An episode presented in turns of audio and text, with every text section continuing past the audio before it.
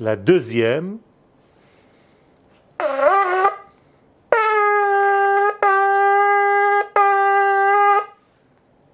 la troisième,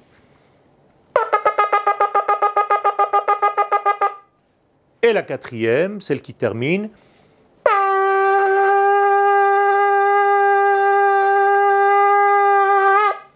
Je vous ai dit tout à l'heure que les assurés, c'est ensemble, c'est-à-dire ceux en 3, 1, 2, 3, et ceux ta ta ta ta ta, qui doivent être de la même longueur que la première et que la dernière.